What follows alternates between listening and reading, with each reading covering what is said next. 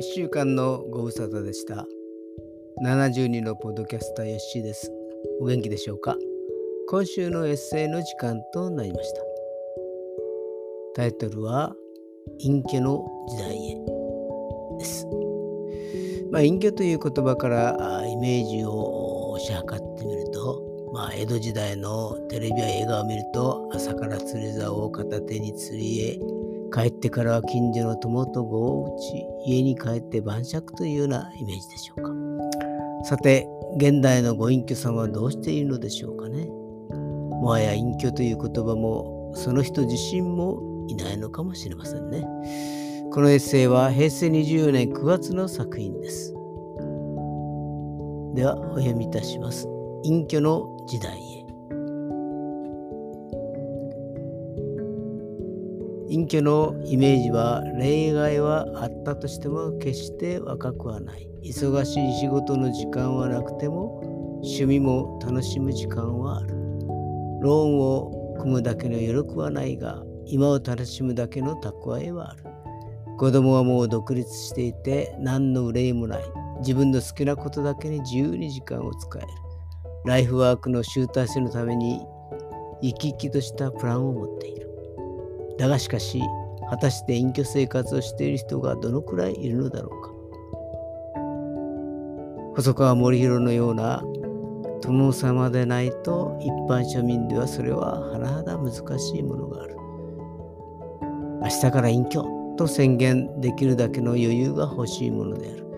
現実を見ると死ぬまで働き続けなければならないし今を楽しむどころか日々の糧を得るのに必死である。子供の将来もいつまでたっても不安といえば不安である。これでは自分の時間が持てないし、ましてやライフワークなど夢のまた夢である。最近街を歩いていても、車を運転していても、人々の動きが見えない。予測不能なのだ。ゆったりと道を渡る人たち。車が近づいても振り向きもしない。クラクションを鳴らしても平然としている。赤信号を渡る人たち、急いでいるのかと思ったら、渡り終えるとなおもゆっくりと歩いている。駐車場の出入り口に平気で駐車している。駐車場は空いているのに路上駐車している。右ウインカーを上げているのに急に左に曲がる車がある。見るとお年寄りだ。人口が多いせいかお年寄りが目立つ。みんな何かに向かって急いでいるようだが、果たして何かを掴んでいるのだろうか。そこで私も早めの隠居生活を始めることにした。何かを掴むどころか、生きているのさえわからないようになる前に。しかし、イメージとかけ離れたものとなるかもしれない。まず仕事は死ぬまでやめられないので、続けざるを得ない。そうすると残された時間は極めて限られてくる。その中で優先順位を決めていくと私にとって順位の低いものは捨て去るしかない。優先順位が一番高いのはライフワークの集大成である。創世記から目視録までのメッセージ化である。今は呼ぶ気が終わるところだが、ここ3ヶ月ほどは滞っている。次に趣味で書いている小説。11月までに70枚ほど書かなければならない。これも進んではいないのだ。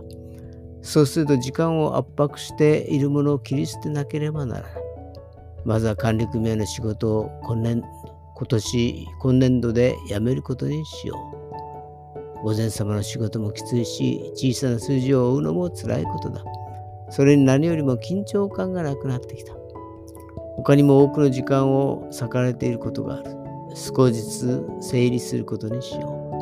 来年は息子の結婚も娘の就職もほぼ決まっている。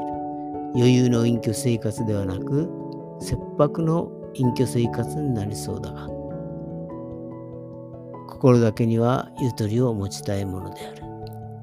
せめて道路を横断するときぐらい笑顔の栄食を返したいものである。以上です。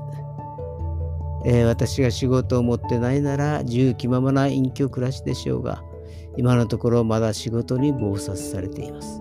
それもまた楽しからずやです。それでは皆さんの明日が希望に満たされたもとになりますように。おやすみなさい。よっしーでした。